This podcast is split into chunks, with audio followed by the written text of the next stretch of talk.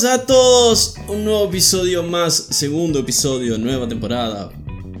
Me, me- me vuelvo loco. Cualquier cosa. Hey, hey, hey, hey, hey, hey, hey. ¿Cómo estás? Muy bien, muy, muy, muchas ganas, Yo también. porque vamos a hablar de la agencia libre. Pero primero, vamos a... Necesario. Sí, paréntesis necesario. Pausa necesaria. Antes de darle, dar el arranque. Siendo hoy 26 de noviembre, como creo que todos ya sabiendo lo que sucedió ayer, el 25 de noviembre al mediodía, yo sé que no somos un medio que hable de deporte en general, que estamos especializados en la NBA, pero hay cosas más grandes que afectan al deporte, al mundo en sí, porque por más de algo tan banal como una persona jugando un juego para ganarse la vida, Diego Armando Maradona fue también una figura cultural y un icono pop de estas latitudes y del mundo. Y Pop es una buena descripción.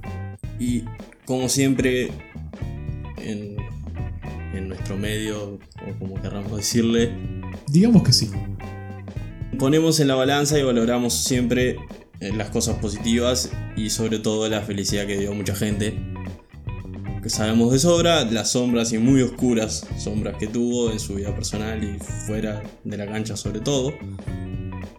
Pero como siempre elegimos recordar por la felicidad que dio al resto. Ni siquiera la suya propia, la que dio al resto y que fueron millones de personas.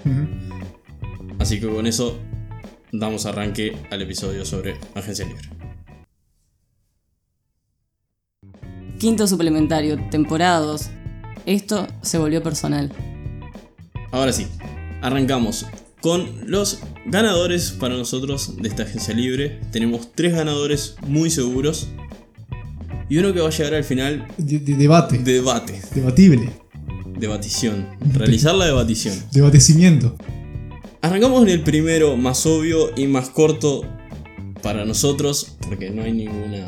Como medio obvio ya decirlo. Que son. Los Ángeles Lakers. Mejores que la temporada pasada. Esa es la respuesta. Listo. Resumen. Ese creo que es lo único que podemos decir. No tiene tanta experiencia, gente probada en playoffs estos finales.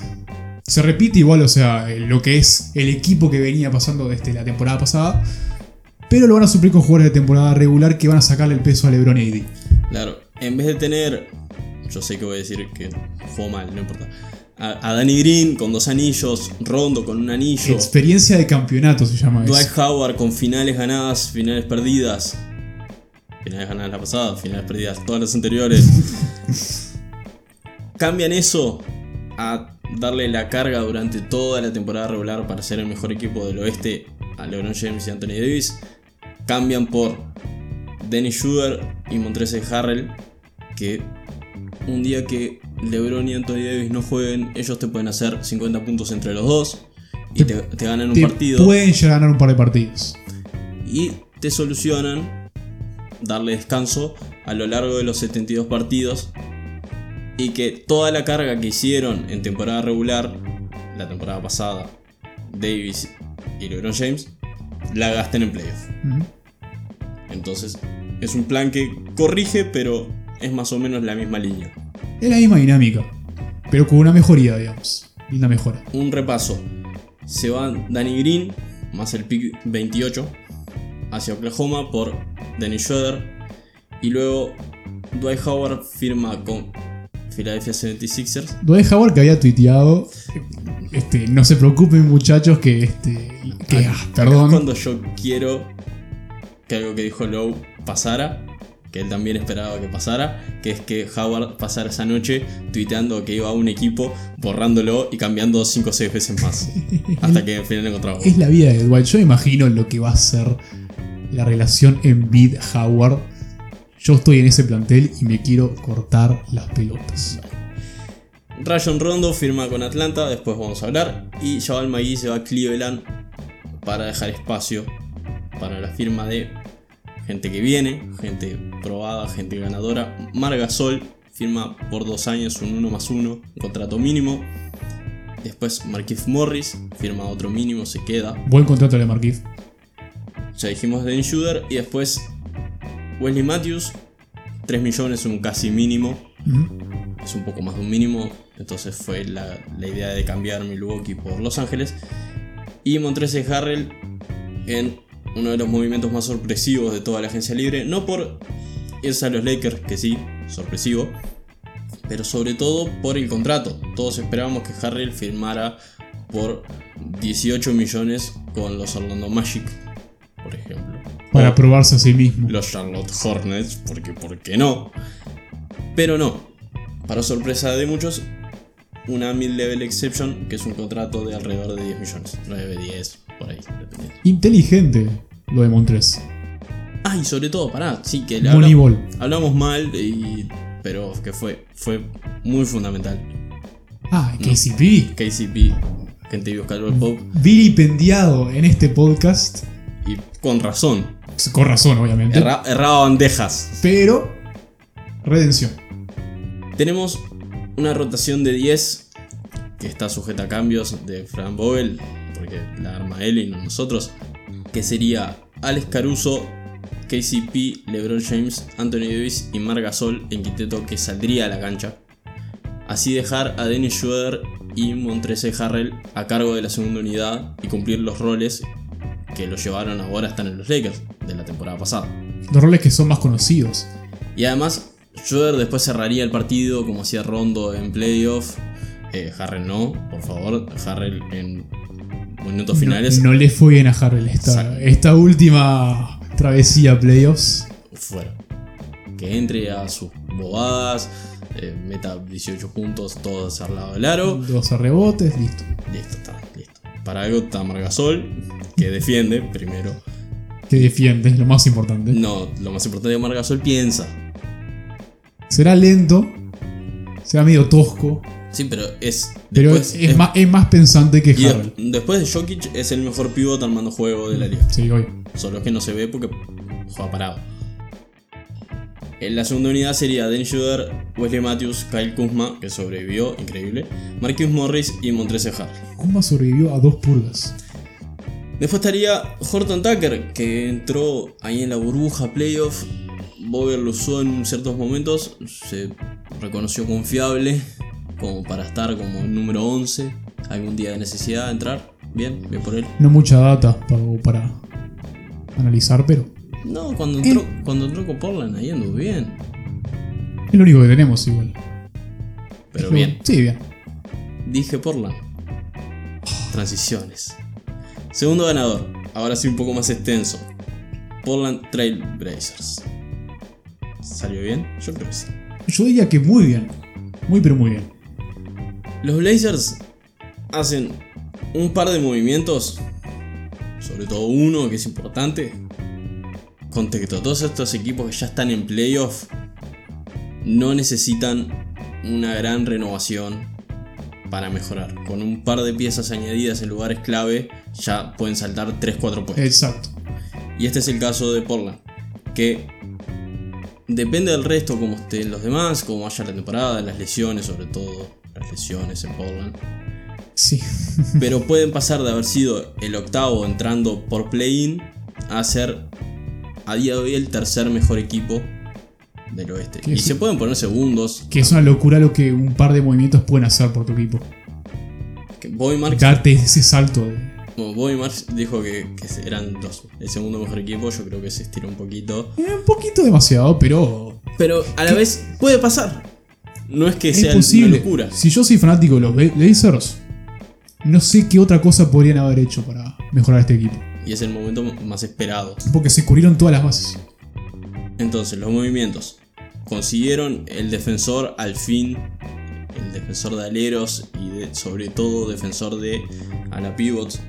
No es un alero que lo pones a defender a la pivot y se maneja. Sabe defender bien a power forward. Que es Robert Covington. Capaz que en, en los últimos 6 meses, un año, Rocco está un poquito sobrevalorado por la liga.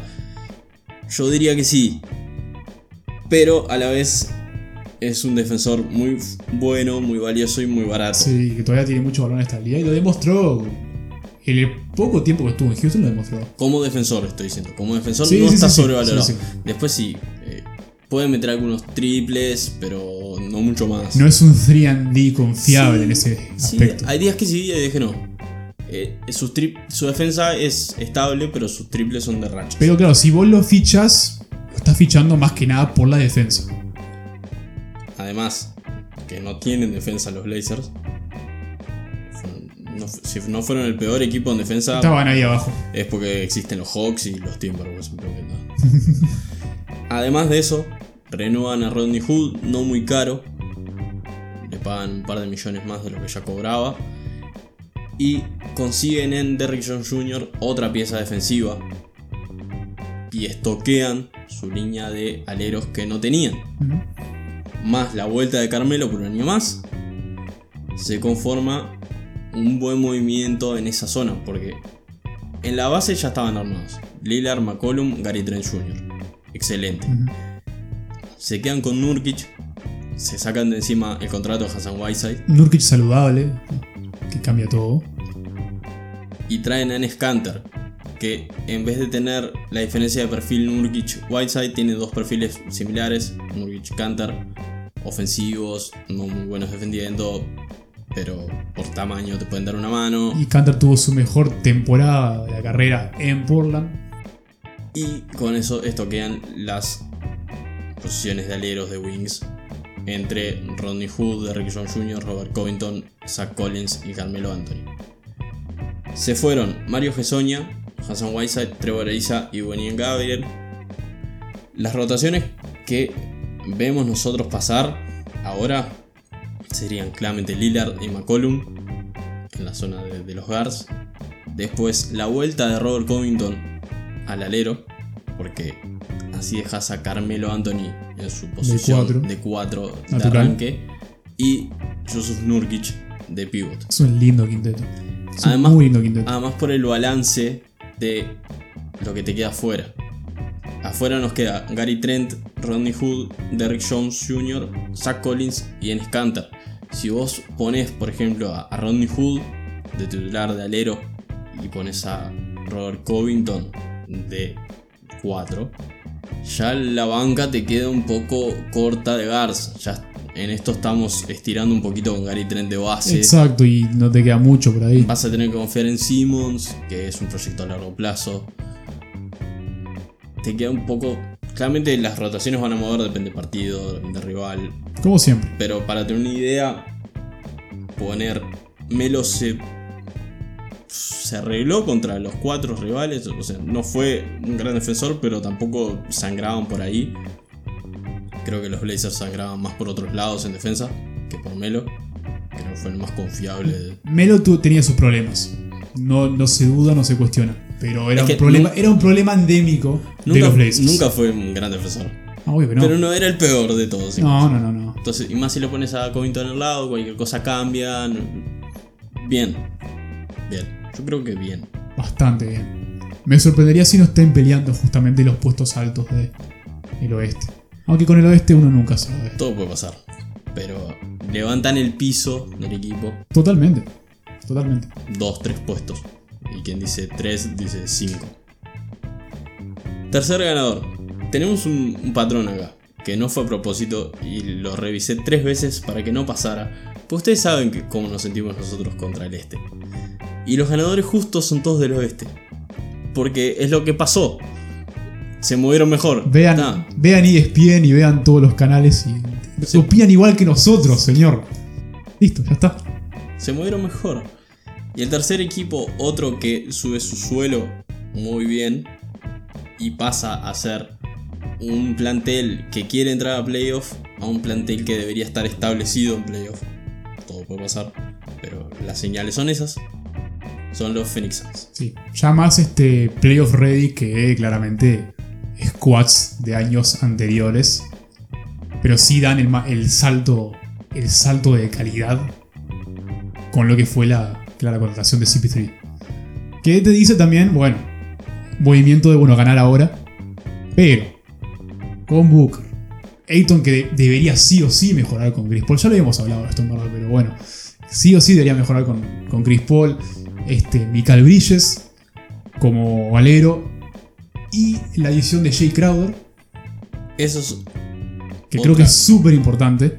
Ese es el otro paso importante. Habiendo tan pocos cuatros o gente que pudiera defender bien a cuatros en este juego de, de cuatro externos y un interior, las chances en el mercado eran pocas. Eran. Muy pocas. Y más con el traspaso de Covington rápido, ya esa chance estaba perdida. Era Crowder o confiar que Millsap se rebajara el sueldo y pudiera rendir algo, que ya vimos que se va a quedar en Denver.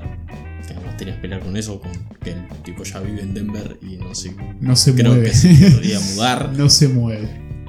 No había muchas opciones. Y la encontraron.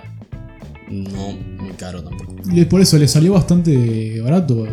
¿Qué fue? 19 millones por el mid-level exception. Sí. Creo que estamos dando por sentado que, que saben lo que es un mid-level Lo, exception. vos lo escribiste en el capítulo anterior. ¿Lo escribí? Sí. Qué bien. Así que podés este, escribirlo tranquilo, no pasa nada. Qué bien, qué bien, qué bien.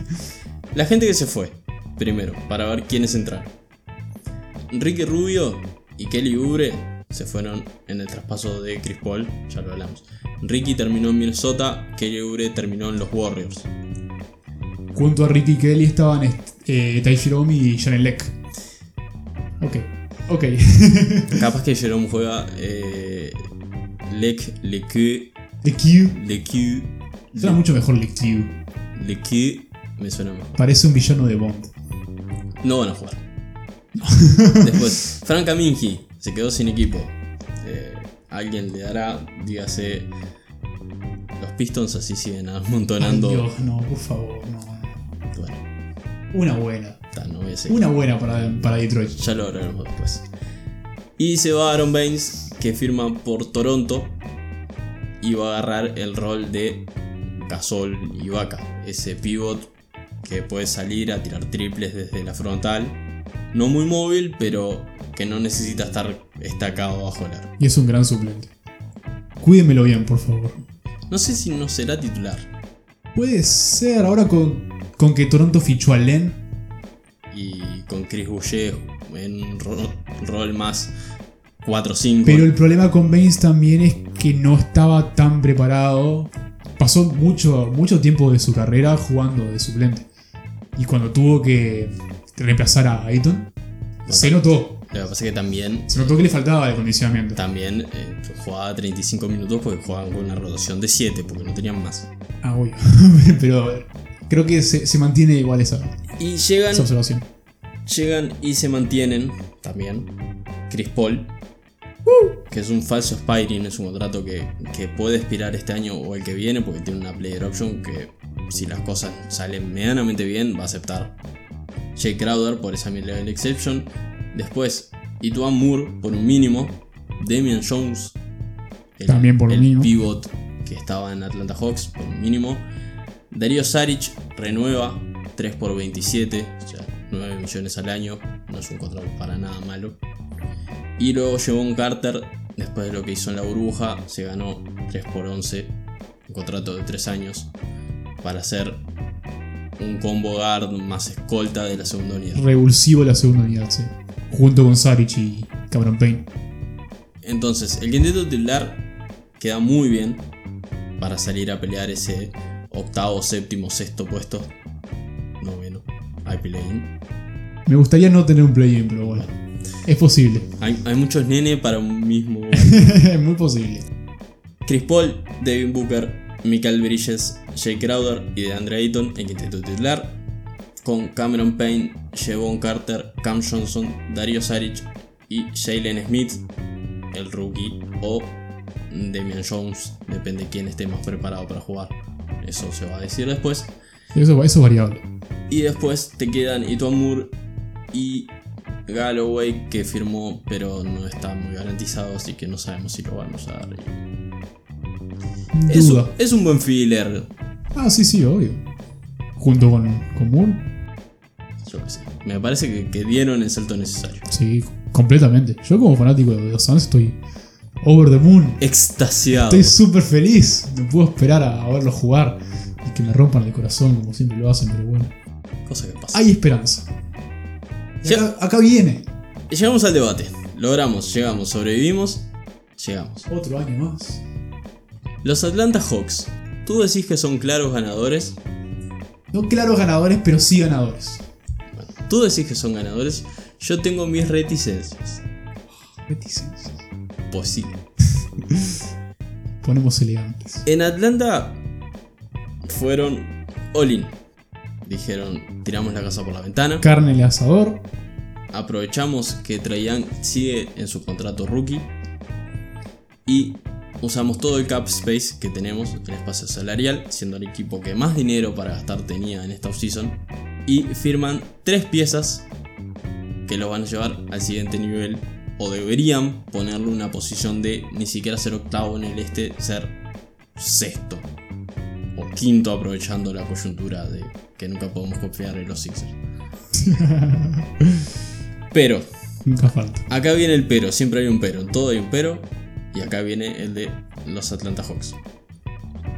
Hay buen fit, los jugadores calzan entre sí. No será todo muy apurado, por más de que sí traían, hay que aprovechar el contrato y además que después se nos puede ir, pero no será mucho pelearte ahora. Y además cómo calzan los contratos, hay cosas que no tienen mucha idea. Voy a decir quiénes se van, voy a decir quiénes entran, de ahí empezamos a ver las cosas. Se fueron DeAndre Bembry a Toronto Raptors, Dwayne Dedmon a Detroit Pistons, Alex Len. A Toronto Raptors, Damian Jones, que ya lo nombramos, a Phoenix Suns, La leyenda Jeff Teague porque pobre, a los Boston Celtics. increíble. Y después Chandler Parsons y Trevon Grahams a la Free Agency. Y Vince Carter se retiró luego del partido en el Madison Square Garden. Chandler Parsons en Free Agency. ¿Alguien lo va a contratar? ¿Estás seguro? Porque él quiere un mínimo, quiere ar- retirarse por sus propios medios. Para mí, lo- Me parece perfecto, me parece súper respetable, pero Bueno. no sé quién se va a arriesgar. ¿Quién muerde la, la bala? no es una bala, es un millón de mierda. ta. Llegan. Acá viene la bomba. Acá vienen dos bombas, porque es mucha plata. Hay una que es muchísimo plata. Que es la primera. Sí, ya la estoy viendo. Danilo Gallinari en un contrato de 3 años por 62 millones. Son 20, 21 y 21, o 21 y 21 y 20. 20 Como lo quieras, este, 20 millones. Como lo quieras modificar, son 20. Una aproximación de 20 millones por año. Aprox. Bogdan Bogdanovic, un contrato de 3 por 54, porque en la última temporada tiene una player option.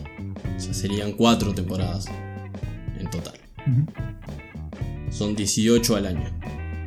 Después, Rayon Rondo, 2 por 15. Pasó de un mínimo a 7, 7 y medio. Eso se llama contrato de campeón. ¿Ganaste un anillo? Bueno, listo. Y luego Chris Dunn, 2 por 10, 5 millones que los Chicago Bulls es una- en una gran decisión no le ofrecieron la qualifying offer a su único guard defensivo y se lo llevan los Atlanta Hawks por un contrato muy amigable y que no molesta. Y también estaba Tony Snell que no es garantizado porque viene de contrato con de los Pistons y no va a jugar. Me acuerdo de los de Snell en Chicago. Acá es cuando entra la parte complicada. Voy a nombrar el plantel primero, por posiciones. Y ahí vamos a ver que las cosas no tienen mucha visión clara. Está todo muy front-loaded. Trajan, Rayon Rondo y Chris Dunn como un trío de bases, los tres muy distintos entre sí, ahí está muy bien. Bogdan Bogdanovic y Kevin Werther como los dos escoltas de este plantel.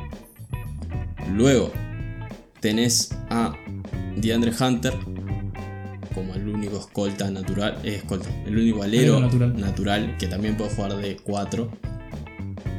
Bueno, está Tony Snell, pero de por sentado que no va a jugar. No va a jugar. Y después tenés lo complicado.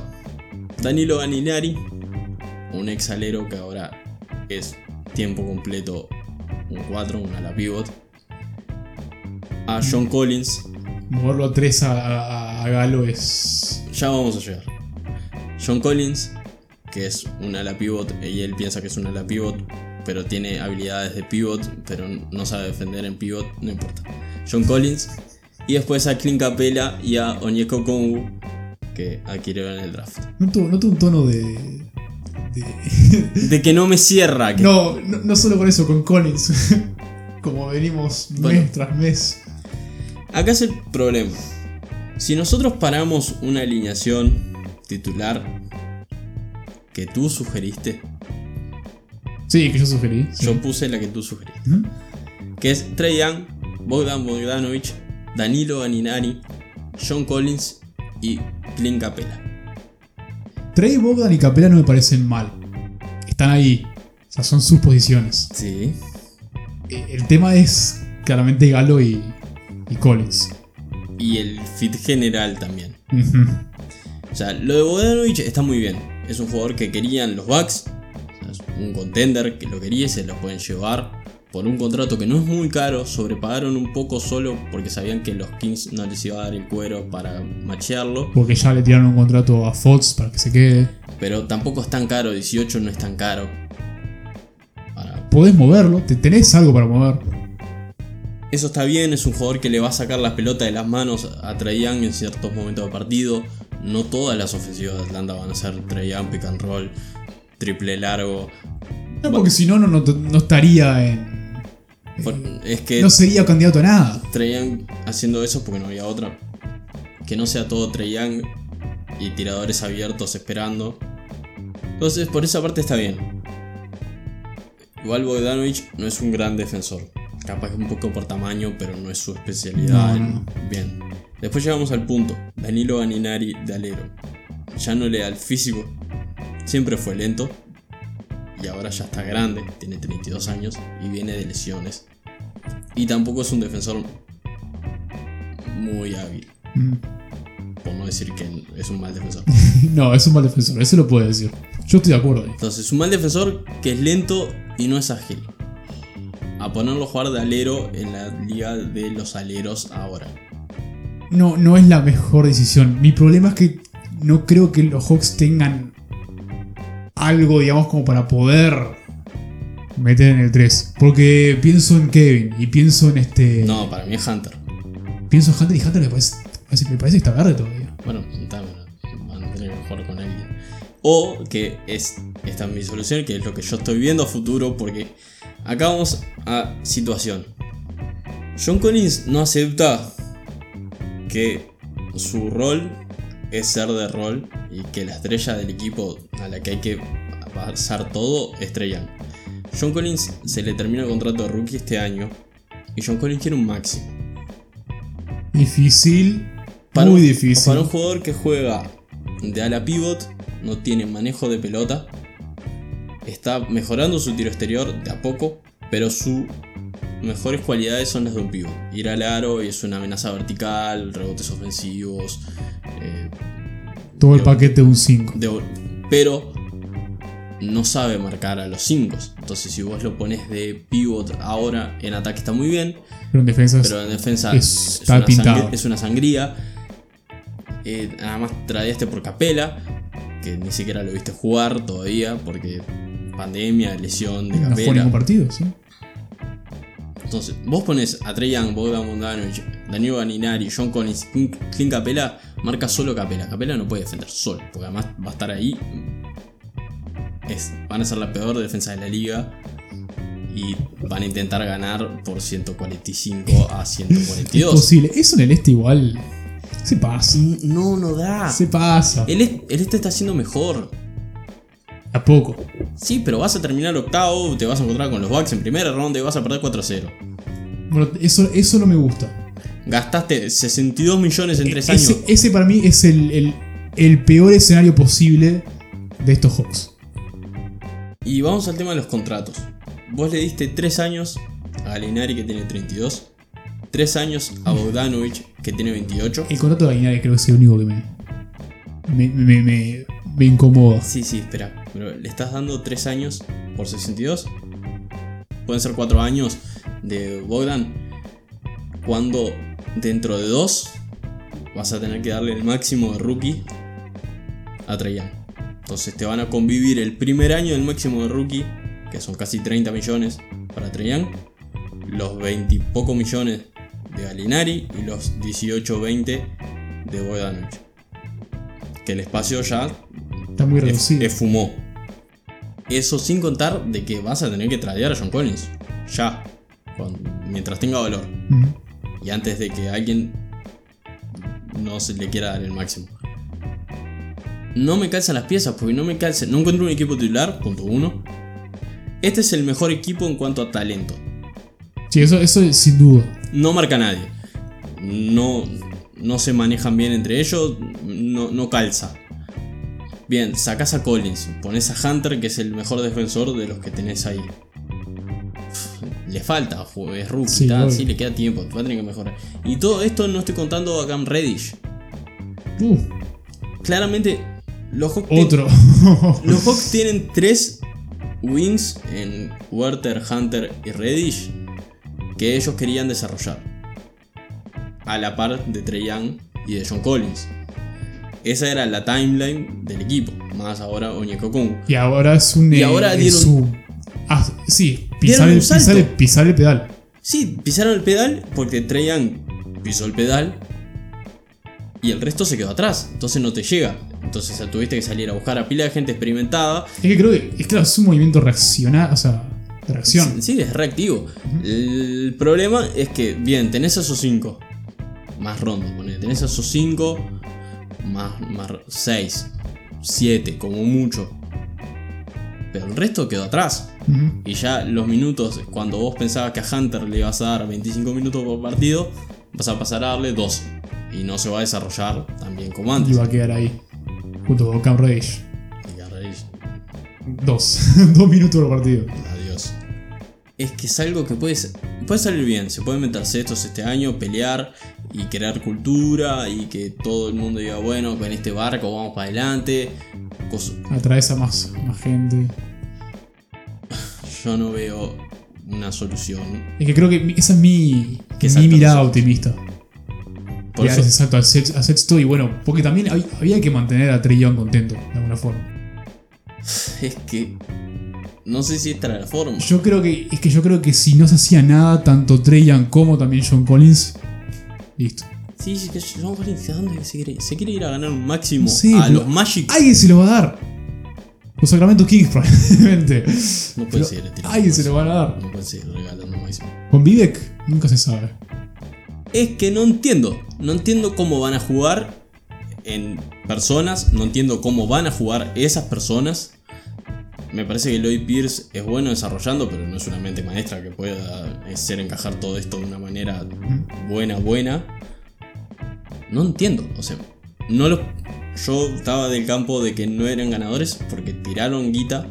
Tiraron la casa por la ventana. En- eso está entiendo, claro. entiendo el punto de tirar la guita ahora. La agencia libre que viene está muy cargada, pero la agencia libre que viene hay muchos equipos que van a tener plata. En esta no tenía nadie, entonces estás en esa posición de ventaja. De aprovechar y Sos, bueno. un, sos un mercado chico, los agentes libres no van seguido a Atlanta, es ahora, tiras un par de, de millones más y traes gente que si no, no podrías tener. Eso lo entiendo. Pero taponear a Collins y a Hunter con Galinari, traer Okongu cuando ya tenés a Capela y a Collins, no entiendo. Es, Es que no digo que, no, no digo que esté mal. No, no está no mal. tiene sentido. Pero es, es- es raro. Te quedaste col- colgado. Claro. Así, ah, está. así estoy. Entonces nuestra. Cerramos acá con esto. Yo, yo le doy mi voto de confianza igual. Yo siempre confío en los pibes de Atlanta. Pero ahora no entiendo. No entiendo. Es que no entiendo y no puedo. No puedo. Para los oyentes está. Mi compañero está re- revolcándose en la, en la silla. Es que. Es eso. Es, Casi convulsionando. es que hay equipos que tienen un plan claro que puedo no compartirlo. Digamos. El plan de los Rockets el año pasado. No compartía. Lo entendía. ¿Qué quieren hacer? Jugar abajo. Listo. Está. Tirador alrededor de cosas. Bien, genial. El nuevo plan de los Sixers. Sacarse dos contratos de mierda y traer un par de tiradores que gritaban por tiradores. El plan de los Suns, que es muy similar a este, pero tiene todo el sentido del mundo. ¿Qué te faltaba? Un base y un 4. Vamos por un base y un 4. Listo.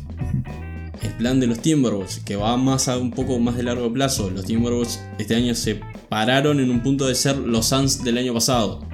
Dar buenas sensaciones para el otro año salir con todo. Sí.